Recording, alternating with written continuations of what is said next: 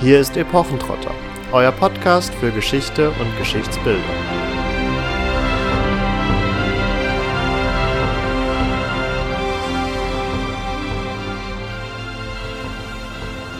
Die tapferste Armee von allen, führend unter den römischen Truppen, was Disziplin, Tapferkeit und Kriegserfahrung angeht, wurde durch die Indolenz des Führers, die betrügerische List des Feindes und die Ungunst des Schicksals in einer Falle gefangen. Weder zum Kämpfen noch zum Ausbrechen bot sich ihnen, so sehnlich sie es auch wünschten, ungehindert Gelegenheit. Ja, einige mussten sogar schwer dafür büßen, dass sie als Römer ihre Waffen und ihren Kampfgeist eingesetzt hatten eingeschlossen in Wälder und Sümpfe, in einen feindlichen Hinterhalt, wurden sie Mann für Mann abgeschlachtet, und zwar von demselben Feind, den sie ihrerseits stets wie Vieh abgeschlachtet hatten, dessen Leben und Tod von ihrem Zorn oder ihrem Mitleid abhängig gewesen war. Der Führer hatte mehr Mut zum Sterben als zum Kämpfen. Nach dem Beispiel seines Vaters und Großvaters durchbohrte Varus sich selbst mit dem Schwert. Hallo und herzlich willkommen zu einer neuen Folge Epochentrotter. Dieses Mal schauen wir uns die Netflix-Serie Barbaren oder Barbarians an, die eine ziemliche Besonderheit hat. Und zwar, das werdet ihr gleich noch merken, hat sie im Gegensatz zu ihren zwei großen Vorbildern Last Kingdom und Vikings einen Stab aus Historikern und Archäologen hinzugezogen, nämlich sind das Kaptorga, die ihr vielleicht schon kennt, und dadurch ja, haben wir hier jetzt einfach wesentlich mehr Experten, als das normalerweise bei Serien der Fall ist, die ihr von Netflix sonst so kennt. Im Weiteren schauen wir uns also an, inwiefern die Serie es geschafft hat, diesen historischen Anspruch umzusetzen, an welchen Stellen das gelungen ist, wo vielleicht in Zukunft noch nachgebessert werden kann und ja, geben euch ein bisschen einen Einblick in die tatsächlichen Gegebenheiten um 9 nach Christus. Soweit denn von äh, historischen Tatsachen berichtet werden kann, denn wir selbst sind uns da tatsächlich auch gar nicht so sicher, was eigentlich im Jahr 9 nach Christus bei dieser Varusschlacht passiert ist. Wir haben vor allen Dingen Quellen aus römischer Sicht, also ich will jetzt nicht deinen Spruch vorwegnehmen, aber hier ist Geschichte mal nicht aus Sicht der Sieger geschrieben worden, sondern aus Sicht der Verlierer. Ja, das hat den einfachen Grund darin, dass lateinische Geschichtsschreiber erstens mal sehr eloquent waren und auch hier einen politischen Nutzen hatten und auf der anderen Seite die sogenannten Germanen einfach um 9 nach Christus noch keine Schriftkultur ausgeprägt hatten. Also wir haben zwar ein Runenalphabet und auch vereinzelte, vor allen Dingen Namen auf Steinen zum Beispiel, sodass wir wissen, wie Heerführer oder ähnliche deutende Menschen in dieser Kultur geheißen haben. Das haben wir auch belegt durch eben diese lateinischen Geschichtsschreiber, die die erwähnen. Aber darüber hinaus haben wir keine eigenen Zeugnisse von germanischen Geschichtsschreibern zum Beispiel. Das kommt einfach erst später auf und dieses Runenalphabet eignet sich einfach auch nicht gut, um ja sehr große Zusammenhänge darzustellen, große Texte zu schreiben. Wir haben überhaupt das Problem, dass erst relativ spät überhaupt ähm, dann die Volkssprache auch aufgeschrieben wird. Also, dass wir vom Lateinischen als Schriftkultur auch im Bereich der deutschen Lande, sage ich jetzt mal, wegkommen, hin wirklich zu einer Verschriftlichung der gesprochenen Sprache des Volkes. Also, das passiert dann erst so im ja, 6., 7. Jahrhundert. Und deswegen haben wir hier einfach jetzt nur die Sicht der Verliererseite, der Römer, die natürlich auch darauf bedacht sind, zum einen rückwirkend den Heerführer zu diskreditieren und aber auch gleichzeitig die ja, barbarischen Germanen, wie sie auch beschrieben werden, als unüberwindliche Gegner zu stilisieren, als unzivilisierte, die ja unbeugsam sich hinterhältig auch dem römischen Heer entgegenstellen, wobei Arminius, der ja der Anführer der Germanen hier war, durchaus sehr positiv wegkommt und von Tacitus, glaube ich, sogar als der Befreier Germaniens dargestellt wird. Also durchaus gar nicht so schlecht wegkommt rückwirkend. Und das ist auch gleichzeitig das nächste Problem. Rückwirkend wird hier geschrieben. Also wir haben keine Augenzeugenberichte von römischer Seite, sondern ich glaube, das früheste ist so 14, 15 nach Christus von Paterculus, den ihr schon gehört habt. Und ja, vieles ist dann viel später. Aber dazu hattest du ja noch was, Marvin. Wir haben jetzt diese nachträglich verfassten Berichte über die Varusschlacht von einigen römischen Autoren, tatsächlich aber auch nicht unbedingt wirklich detailliert und sie widersprechen sich auch noch. Also beispielsweise bei der Dauer der Schlacht gibt es unterschiedliche Überlieferungen. So gibt es in einer einzigen Quelle die Überlieferung, die Schlacht habe nur einen Tag gedauert. In den anderen Quellen ist meistens von mehreren Tagen die Rede, teilweise bis zu sodass durch mehr oder weniger den generellen Konsens der Autoren schon davon auszugehen ist, dass die Schlacht mehrere Tage lief oder gedauert hat, angedauert hat, was jetzt für den konkreten Fall der Serie ja nicht wirklich zu sagen ist. Hier nimmt sie ungefähr 20 Filmminuten ein und vermittelt so ein wenig den Eindruck, mehrere Stunden, wenn überhaupt, einen Tag gedauert zu haben. Ja, damit sind wir jetzt auch schon von den historischen Ereignissen erstmal bei der Serie selber. Wir werden punktuell sicherlich noch auf das ein oder andere zu sprechen kommen, unter anderem auch auf die Theorie, dass es eigentlich einen Wall gegeben hätte, den Arminius hat aufschütten lassen, um den ohnehin schon vorhandenen Engpass im Wald noch enger zu machen und die Römer so noch besser angreifen zu können. Ja, die Schlacht in Barbaren ist nicht nur wesentlich kürzer, als es die Geschichtsschreiber vorgeben, Wobei man auch hier sagen muss, zum Beispiel der dauernde Nieselregen ist definitiv eine Erfindung und eher weniger wirklich ein historisches Ereignis gewesen. Also da muss man dann durchaus etwas Vorsicht walten lassen, was so diese Angaben angeht, die auch natürlich etwas zugunsten der römischen Legionen ausfallen, die sich quasi auch noch zu allem Übel, ja, hier Dauerregen ausgesetzt gesehen haben, der quasi dann noch zusätzlich mürbe macht. Den immerhin haben wir auch in der Serie, also es ist fleißig am Regnen. Was allerdings doch sehr auffällig ist, dass wir bei dem Schlachtgeschehen, und man kann hier wirklich eher von einem Schlachtgeschehen sprechen als von einem Guerilla- oder Partisanenangriff, dass diese Szenen, wo wir wirklich einen Laubwald haben, durch den ein bis zu 10 oder 15 Kilometer langer Zug aus römischen Soldaten sich äh, den Weg bahnt, dass der gar nicht dargestellt wird, sondern wir nur vereinzelte Römer sehen, die auch gar nicht so Probleme mit dem unwegsamen Untergrund haben und ja, einen Wall sehen wir schon gar nicht. Und wir haben zu allem Übel, sage ich jetzt einfach mal, ähm, auch noch so ein Feuer, das gelegt wird, um die Römer nicht nur zusammenzutreiben auf eine Art Lichtung, sondern um sie auch noch ja aus der Fassung zu bringen, möchte ich fast sagen. Also es fallen ganz viele Römer nach hinten weg und wissen gar nicht so recht, was Feuer ist offensichtlich. Oder wie war da dein Eindruck, Marvin? Ja, diese Feuerszenerie ist wirklich ein wenig wir gewesen, weil sie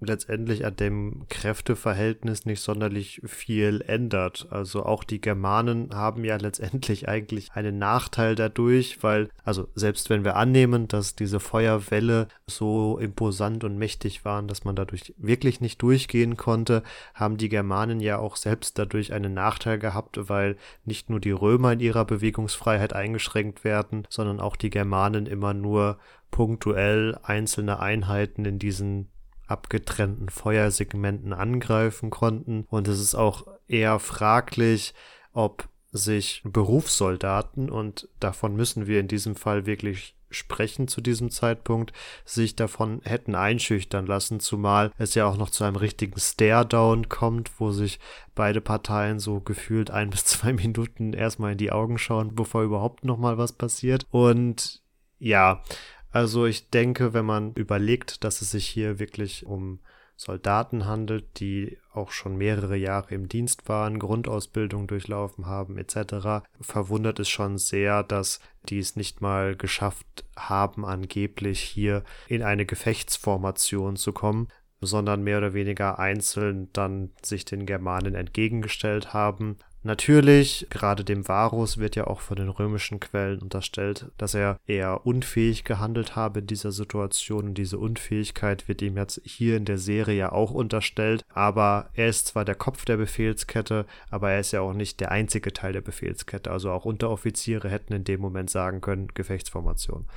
Ähm, darüber hinaus, und das regt mich persönlich immer ein bisschen arg auf, ist die Tatsache, dass auch hier auf ein beliebtes visuelles Stereotyp zurückgegriffen wird, nämlich dass die Legionäre angeblich ihren Gladius oben aufs Schild auflegen, weil das besonders gut aussieht, weil man damit seine Klinge präsentiert, keine Ahnung. Es ist einfach Schwachsinn, weil ihr müsst euch überlegen, ihr legt die Klinge vorne auf euren Schild auf, um dann aber einen Schlag oder einen Hieb zu führen, müsst ihr euren Gladius erstmal wieder zurücknehmen, um, sag ich mal, einen Impuls aufbauen zu können. Also habt ihr hier quasi den doppelten unnötigen Weg. Sinnvoller hingegen ist es, seinen Gladius hinter dem Schild zu führen. Da könnt ihr dann aus der Deckung direkt stechen oder schlagen. Und wenn dann auch noch Germanen anstürmen, habt ihr auch die Möglichkeit, mit eurem links getragenen Schild mit der Schwertspitze rechts quasi den Schild noch weiter zu stabilisieren. Also es bietet so gesehen sogar zwei Vorteile. Das aber wirklich an dieser Stelle mal als erlaubtes Nitpicking meinerseits. Was äh, natürlich rein darstellerisch und auch vom Budget her gar nicht möglich ist, ist die Zahl der Römer, die hier eigentlich gekämpft hat. Also wir haben eigentlich drei Legionen, macht etwa 20.000 Römer, die auch mehr oder minder komplett vernichtet wurden in dieser Schlacht.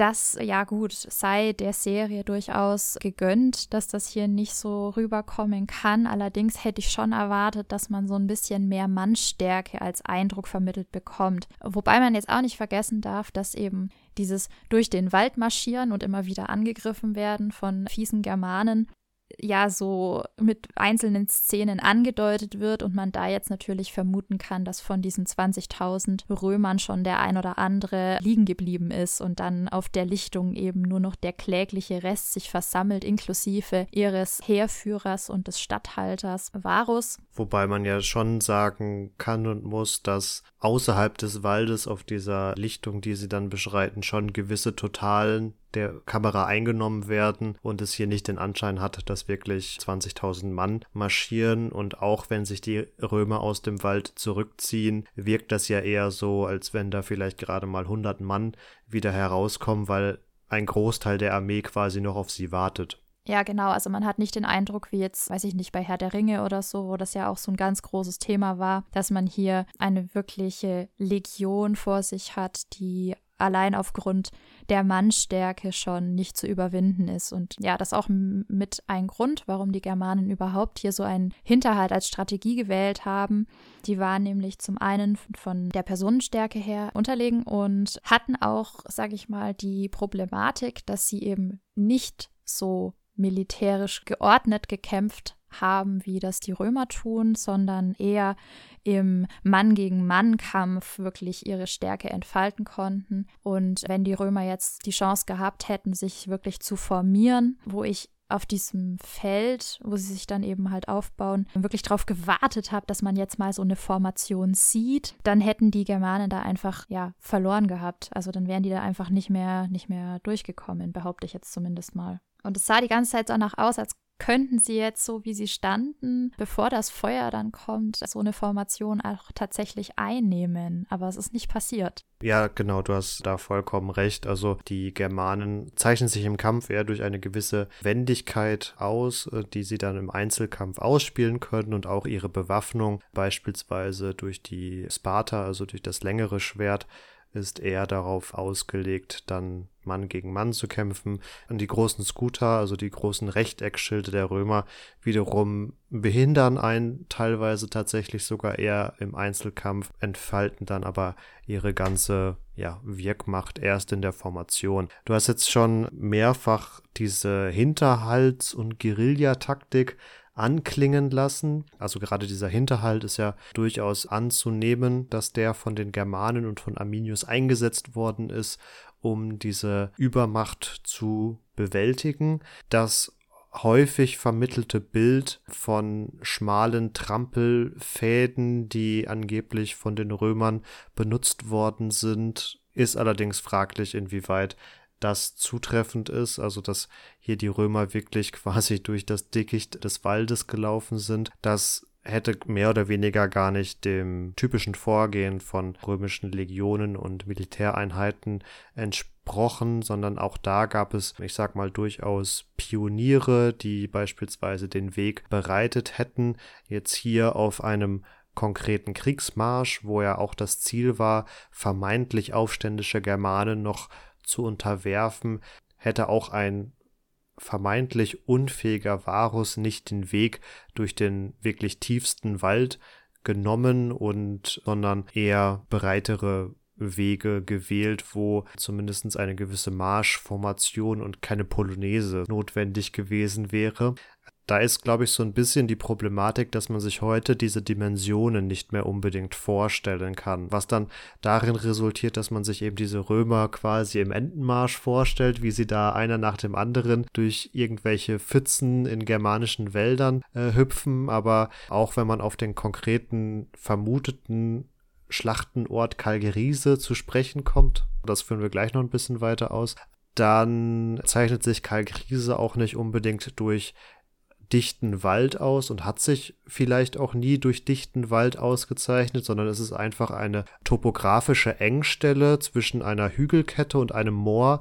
die es den Römern nicht erlaubt hätte, eine volle Schlachtenreihe aufzubauen und so auch nicht irgendwelche Flankenmanöver oder dergleichen vorzunehmen. Da hat es schon ausgereicht, dass sich quasi dieses römische Heer nicht voll entfalten kann und den Germanen es so möglich war, immer wieder einzelne Einheiten, aber nicht unbedingt einzelne Soldaten, sondern einzelne Einheiten quasi herauszupicken und nach und nach zu überwältigen. Also hier ist, glaube ich, die Größenskalierung der Rezeption der letzten Jahrzehnte etwas falsch geraten, weil ja auch gerade in Dokumentationen immer wieder diese ja von äh, Nebeltau triefenden mit Unterholz vollgewucherten, vermeintlich urgermanischen Wälder dargestellt werden. Da ist halt fraglich, inwieweit das wirklich so war und inwieweit auch beispielsweise die Germanen das hätten wirklich nutzen können für Hinterhalte oder Guerillataktiken, weil sie auch selbst dadurch gehindert werden würden. Ja, eine gängige Theorie von Archäologen und Historikern zu dem ganzen äh, Geschehen der Varusschlacht ist auch, dass es einen Wall gegeben hat, und zwar einen ziemlich imposanten Wall, den Arminius hat aufschütten lassen, um die ohnehin schon bestehende Engstelle bei Kalkriese sofern man denn den Ort annehmen möchte, noch enger zu machen und noch unpassierbarer und so noch leichtere Beute quasi zu machen und die Römer auf jeden Fall zu überwältigen. Allerdings, ähm, deswegen habe ich gerade schon Kalkrise erwähnt, ist man mittlerweile was jetzt den speziellen Ort angeht, nicht mehr so sehr auf diesen Wall fixiert. Und zwar hat es den Grund, in Kalkrise hat man tatsächlich eben so eine Anlage gefunden. Allerdings wird jetzt eben mittlerweile davon ausgegangen, dass es sich um eine Wallanlage von den Römern selber gehandelt hat. Hier ist dann eher die Überlegung, dass die Wallanlage von den Römern aufgeschüttet und genutzt worden ist, beispielsweise um noch ein kurzzeitiges Marschlager einzurichten. Da war es in der römischen Armee ja auch durchaus Usus, dass man beispielsweise am Abend nach einem Marsch noch ein Lager quasi aufgebaut hat, ein befestigtes Lager aufgebaut hat. Und dieser vermeintlich germanische Wall, der zunächst da vermutet wurde, entpuppte sich nun eben als römischer, was auch nochmal ein wenig dafür zeugen kann, immer angenommen der Tatsache, dass man davon ausgeht, Kalkirise sei der Ort der Varusschlacht, was ja auch umstritten ist, was davon zeugt, dass die Schlacht womöglich über mehrere Tage lief und auch einzelne Kohorten und äh, Zenturien der römischen Armee es geschafft haben, vielleicht zu entkommen und sich abgesetzt haben und dann in der näheren Umgebung nochmal kleinere Marschlager errichtet haben, um halt halbwegs sicher zu kampieren, die Verletzten notdürftig zu versorgen und dann beim Anbruch des Tageslichts, sage ich mal, weiterzuziehen. Also insofern könnte man hier eine Lanze brechen und sagen, die Serie hat sich eher an dem neueren Forschungsstand orientiert, indem sie hier eben keinen Wall oder dergleichen zeigt. So könnte man es sicher auslegen. Ich würde es eher so ihnen bös auslegen, dass ich es etwas schade finde, wenn man als deutsche Produktion die deutschen aktuellen Forschungsergebnisse nicht beachtet und eben nicht darstellt, dass die Schlacht über mehrere Tage gegangen ist. Und hier, man hätte ja auch in Kalkrise einfach so das letzte Lager des Varus quasi inszenieren können. Aber gut. Ich wollte mal nett sein. ja gut, also jetzt haben wir mehr oder weniger das Pferd von hinten aufgezäumt und mit dem letzten Ereignis, das die Serie zeigt, angefangen kommen wir doch mal zum Anfang der Serie zurück. Und der ist ja durchaus sehr vielversprechend, wie ich fand, mal abgesehen von der doch sehr dominanten, emanzipierten Frau gleich, die man sieht. Und zwar war ich sehr positiv beeindruckt von der Färberhütte, die man sieht. Ich weiß gar nicht, ob euch das so aufgefallen ist, aber da hängen wirklich wunderschön gefärbte Faserbündel in leuchtenden Farben, also wirklich äh, ganz toll. Und ich habe mir dann gedacht, Wahnsinn, wenn sie das jetzt schon so betonen und äh, man sieht das wirklich auch länger, dann werden bestimmt die Angehörigen der, der germanischen Stämme, also hier Cherusker und Bructera vor allen Dingen, leuchtende Gewänder tragen, so wie man sich das eigentlich vorstellen müsste. Und dann hat man aber doch wieder diesen blau-grauen Filter über allem liegen und der verhindert ein bisschen, dass das, was Kaptorga zu verdanken wäre an der Stelle, dass nämlich die Farben hier eine viel größere Rolle spielen als beispielsweise bei Vikings und Last Kingdom, dann doch wieder in den Hintergrund gedrängt wird. Und aufgrund ja der Inszenierung, der, der Atmosphäre auch, die man haben will, die die Kleidung doch eher wieder in diesem Schlammgrau versinkt, obwohl da wohl tatsächlich mal Farbe war. Also immerhin, das finde ich schon mal sehr lobenswert. Ja, wie in deinem Intro schon erwähnt, also die Vorbilder Last Kingdom und Vikings sind hier auf jeden Fall gegeben und werden auch stark rezipiert.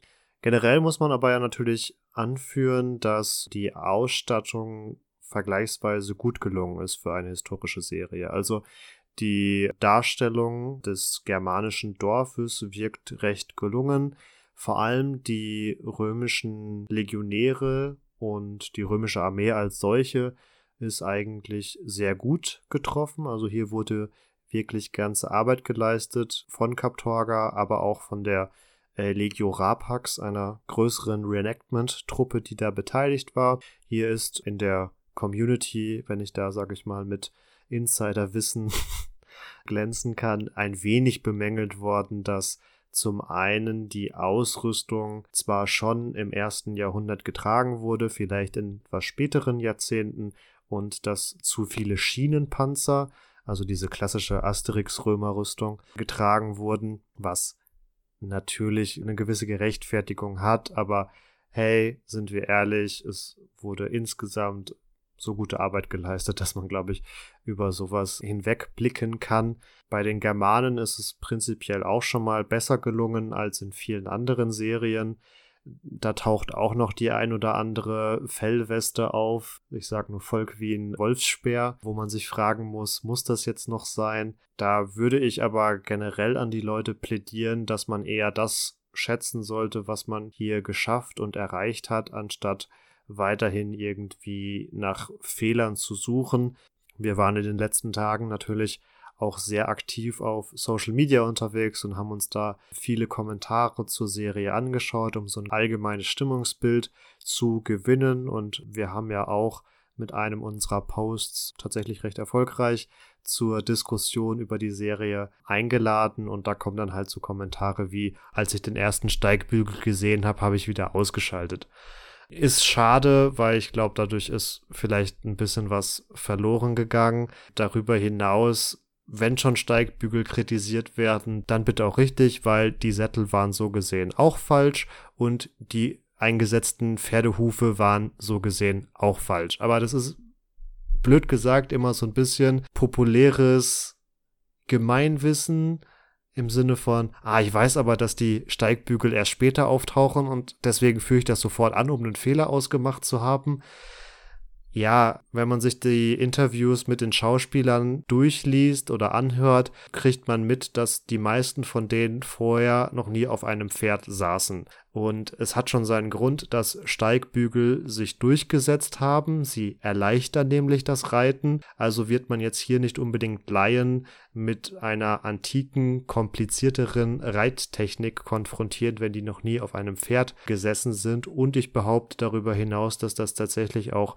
ähm, versicherungstechnische Gründe hat, dass die Versicherung einem auch den Vogel zeigt, wenn man jetzt sagt, ja, wir lassen jetzt da so ein paar Dutzend Leute mit nicht genormten antiken Sätteln durch die Gegend reiten. Das ist zugegebenermaßen nur eine Mutmaßung von mir. Nichtsdestotrotz muss man auch immer gucken, was halt filmisch möglich ist oder was produktionstechnisch möglich ist und ich glaube, in diesem Fall kann man über Steigbügel dann hinwegsehen, wenn man da eben keine expliziten Stuntmänner, die sich mit dem Reiten der Antike auseinandergesetzt haben, ans Set holt. Ist alles eine Kostenfrage. Also da lieber mal die Kirche im Dorf lassen, würde ich sagen. Das ist insgesamt ein ganz wichtiges Stichwort. Also wir haben es hier mit einer Produktion zu tun, die auch ein bestimmtes Geld zur Verfügung hat und die auch im Idealfall selbst wieder rentabel sein sollte. Das heißt, gewisse Dinge lassen sich machen, andere nur bedingt. Also da kann man sich noch so Experten dazu holen, die mit Sicherheit auch dann ihren Senf äh, gegebenenfalls dazugeben. Allerdings ist der ein oder andere Stoff heutzutage sehr teuer. Jeder, der selber Reenactment macht, kann davon ein Lied singen, dass das deutlich teurer ist als synthetische Stoffe. Insofern finde ich es schon mal echt toll, dass man hier bei den Germanen gewebte Wolle finden kann, dass hier auch Bordüren verwendet wurden, die jetzt nicht alle die gleichen sind, dass unterschiedliche Muster verwendet wurden und man hier wirklich auch eine Vielfalt zu sehen bekommt, was bei Hollywood-Produktionen so gar nicht der Fall ist. Und was wir hier auch nicht vorgesetzt bekommen, sind diese fiesen Lederrüstungen, die zwar vielleicht ganz heiß aussehen an dem einen oder anderen Schauspieler, aber doch das Bild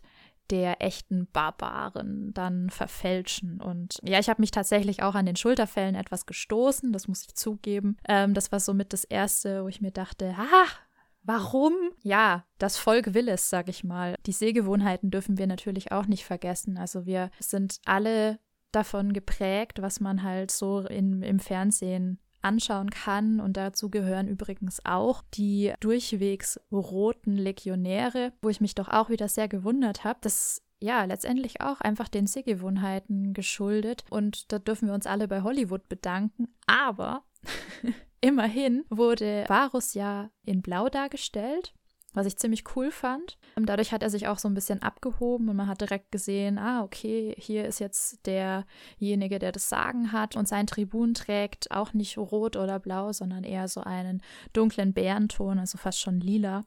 Was aber auch wieder problematisch ist, weil das eher die Farbe der Kaiser und der Prätorianer gewesen wäre. Darauf wollte ich gerade raus. Sorry.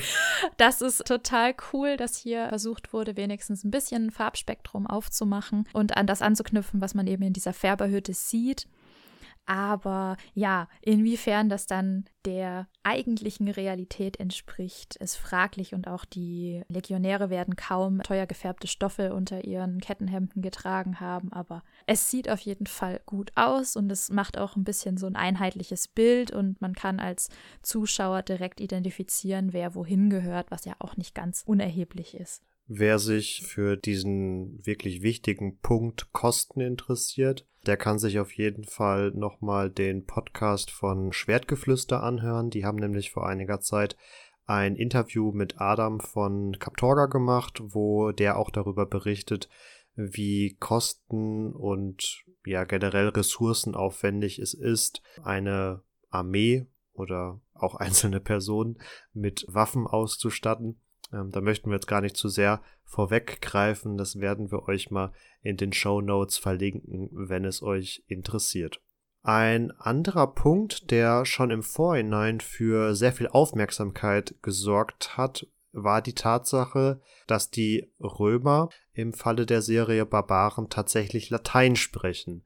Und nach Aussagen der Schauspieler und Produzenten hat man sich auch wohl wirklich Experten extra dafür ans Set geholt, die dann zusammen mit den Schauspielern nochmal die angenommene, rekonstruierte Sprechweise der Antike eingeübt haben, so dass hier schon der Versuch unternommen wurde, die Römer zumindest möglichst authentisch klingen zu lassen.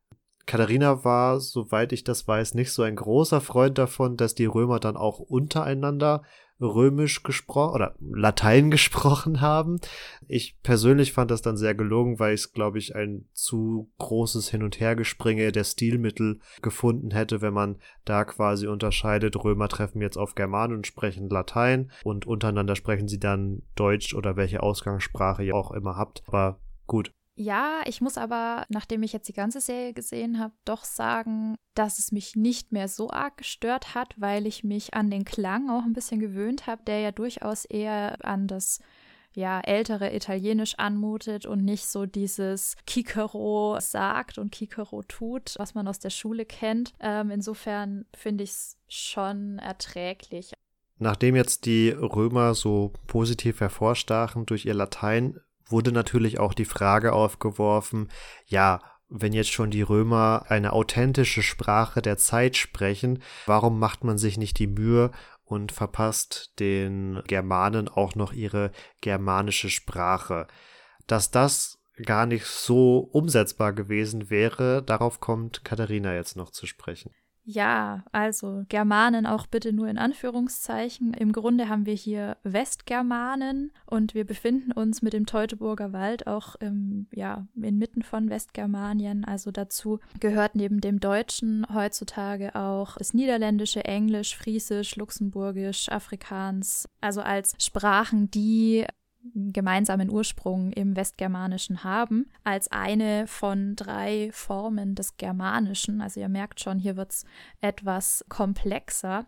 Wenn man versucht, so alte Sprachformen des Deutschen zu rekonstruieren, dann kommt man sehr schnell in Spekulationen. Also man kann durchaus ausgehend vom Neuhochdeutschen ein Frühneuhochdeutsch rekonstruieren, was man so 1350 bis 1650 gesprochen hat, weil man da sehr viele schriftliche Zeugnisse hat. Das funktioniert auch noch für die Sprache, die man ja grob gesagt im Mittelalter spricht, also 1050 bis 1350, das nennen wir Mittelhochdeutsch.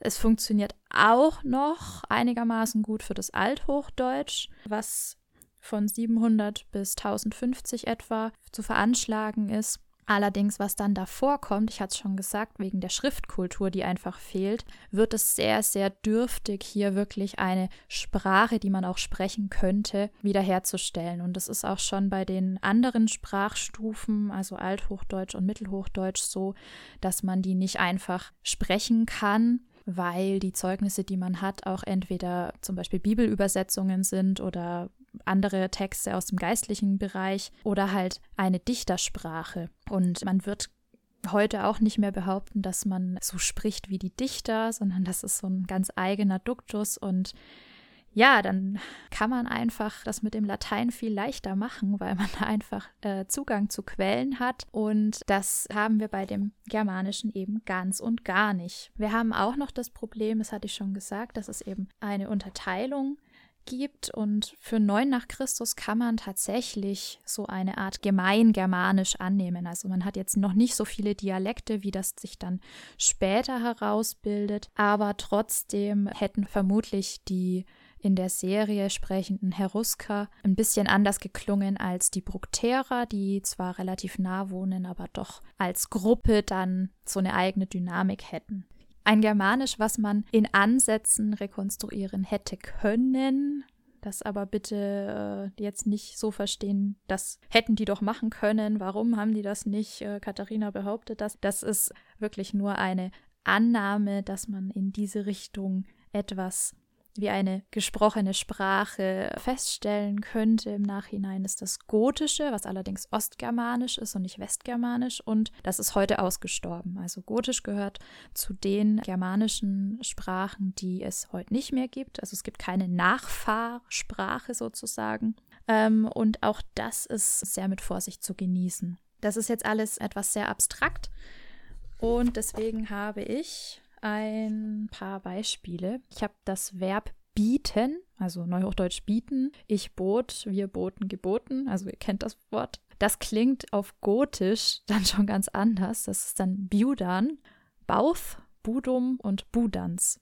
Und da merkt ihr schon, also es tut sich doch deutlich was und es hätte super fremd geklungen, was natürlich schon irgendwie cool gewesen wäre und vielleicht hätte man so eine Art Elbisch daraus machen können, aber das wäre eben ganz weit weg von dem Westgermanisch, was da tatsächlich gesprochen wurde und ja, also sehr, sehr prätentiös und deswegen bin ich eigentlich ganz zufrieden damit, dass man das nicht versucht hat, denn da wäre, glaube ich, mein Germanistenherz dann doch ein bisschen am Bluten gewesen. Ja, ein Grund, warum wir jetzt immer Germanisch so in Anführungszeichen gesetzt haben, ist auch, dass es ja, wie bei den Goten halt verschiedene Untergruppen gibt, also Stämme. Und ich habe es gerade schon gesagt, die Cherusker oder Herusker, wie in der Serie genannt werden, Bructera, Markomannen und ähnliches, die formen eben diese Gruppe der Germanen, die dann auch noch als ja, Abwandlung oder eigentlich fast schon Schimpfwort als Barbar benannt werden. Und Side Fact hier ist, dass Barbaren eigentlich mal ursprünglich von den Griechen verwendet wurde, um die Römer zu bezeichnen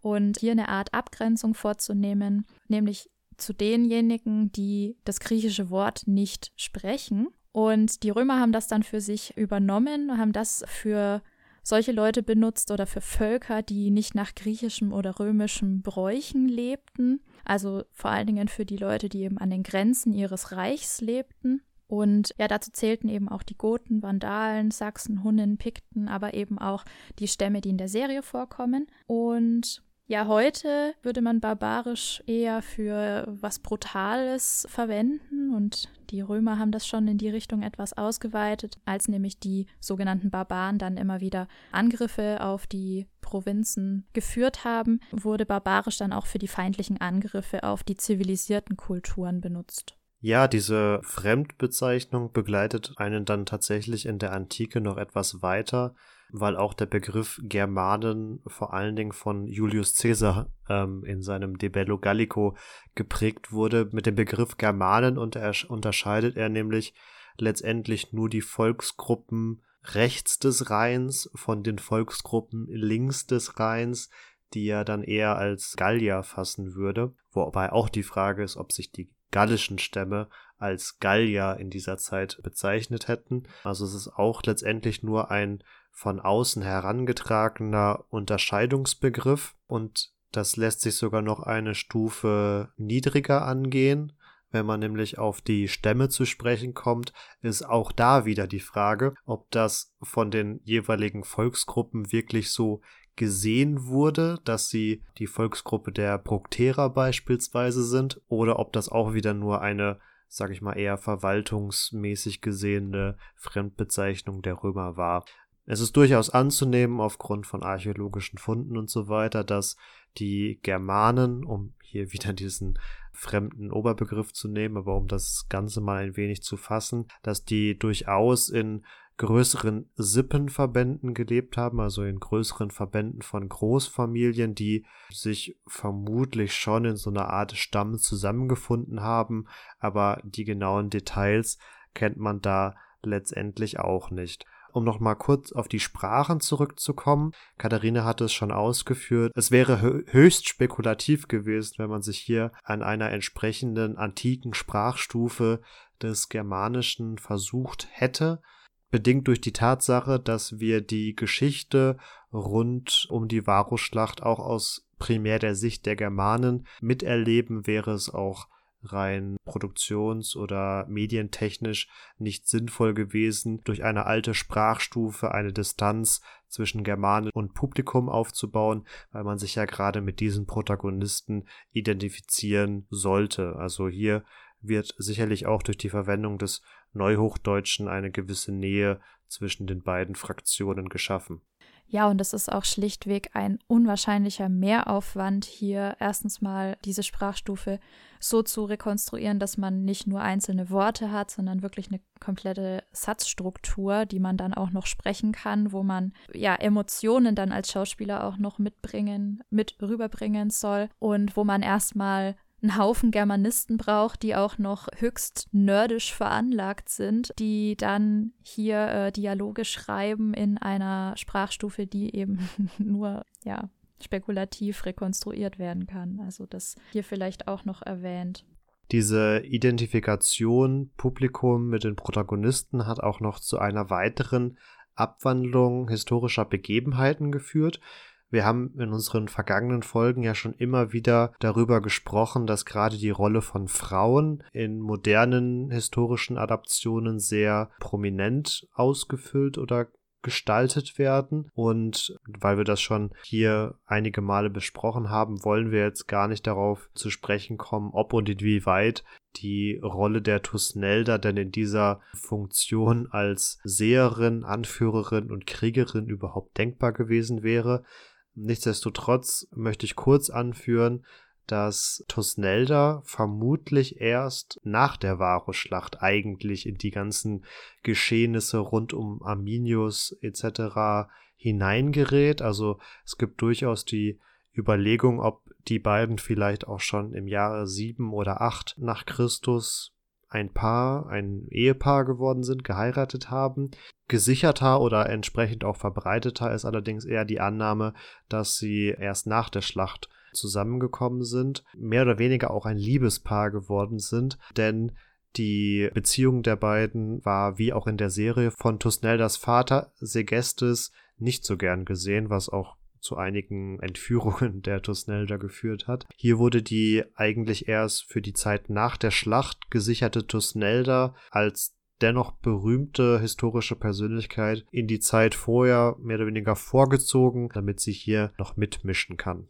An dieser Stelle wollen wir unseren kleinen Ausflug in die Antike vorerst beenden. Es gäbe sicherlich noch viele weitere Themen, die man im Rahmen der Serie Barbaren ansprechen könnte. Aber wir haben natürlich die Hoffnung, dass es zu einer zweiten Staffel kommen wird.